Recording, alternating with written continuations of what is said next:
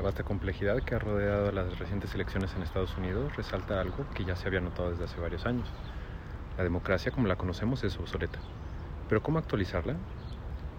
La triste realidad es que, a pesar de que un sistema en el que alguien como Donald Trump pudo gobernar cuatro años y tener posibilidades de reelegirse es claramente su óptimo, no tenemos actualmente una mejor opción.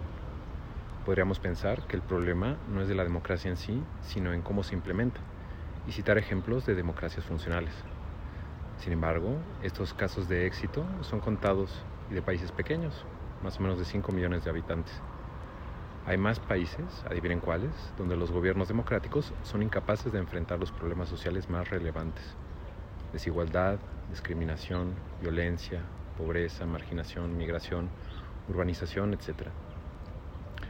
Hay muchas variantes de democracia, pero en casi todas se eligen representantes quienes toman decisiones a distintos niveles. En una dictadura, los que toman las decisiones son quienes acaparan el poder y normalmente son sordos a las demandas populares. En una democracia funcional, las elecciones aseguran la participación ciudadana. Y si los gobernantes no cumplen con las expectativas, hay mecanismos para que haya cambio de poder. Sin embargo, las elecciones eh, cada cierto número de años limitan la influencia que podemos tener en los gobernantes. Más aún, la manipulación de quienes acaparan el poder puede llevar a una democracia funcional en la práctica a funcionar más como una dictadura. Un claro límite de las democracias, aún las funcionales, es la frecuencia con la que los ciudadanos participamos en la toma de decisiones. Esto no es para no equivocarnos, sino más bien para corregir más rápido. Después de una elección tenemos que asumir que nuestros representantes tomarán todas las decisiones con las que estaremos de acuerdo esto pasa cada vez menos, simplemente por la diversidad y complejidad de situaciones a las que nos enfrentamos constantemente. Consultas y plebiscitos intentan aumentar la participación ciudadana, pero son costosos y tienen sus límites. La tecnología permitiría aumentar la participación y de hecho lo hacemos a través de redes sociales, aunque también tienen sus defectos, tales como comportamiento de manada, cámaras de eco, etc. Otro obstáculo de las democracias está relacionado con la toma colectiva de decisiones. Hay casos en los que hay sabiduría de las multitudes.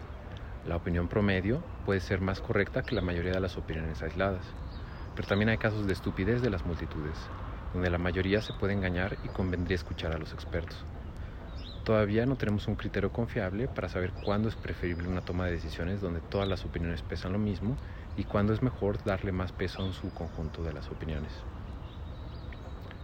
La ciencia ha identificado más de 100 sesgos cognitivos en humanos, los cuales afectan claramente nuestras decisiones, tanto individuales como colectivas. Podría ser tentador dejar que máquinas sofisticadas decidan por nosotros. Sin embargo, la inteligencia artificial tiene también sus sesgos.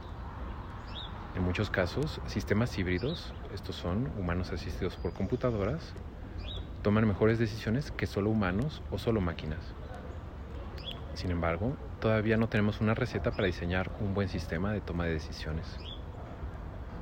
Lo que sí sabemos es que tal sistema tiene que tener una variedad mayor a la que pretende controlar, siguiendo la ley de la variedad requerida de Ashby. Nuestras sociedades son cada vez más diversas, por lo que las decisiones que las afectan tienen que considerar toda su variedad, la, cual es cada vez más difícil con sistemas democráticos como los conocemos. La tecnología es necesaria para aumentar la variedad de la gobernanza a distintas escalas, pero no tenemos una solución lista. Un motivo más para invertir en investigación, vinculando sociedad, gobierno y academia. Tal vez las respuestas nos lleven a replantearnos el concepto de nación. ¿Qué es lo que mantiene unido a un país?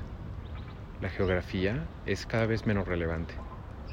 Ideas similares se pueden encontrar en lugares lejanos ciudades y regiones son más fáciles de controlar que los países. ¿Acaso los alcaldes se podrán coordinar mejor sin presidentes?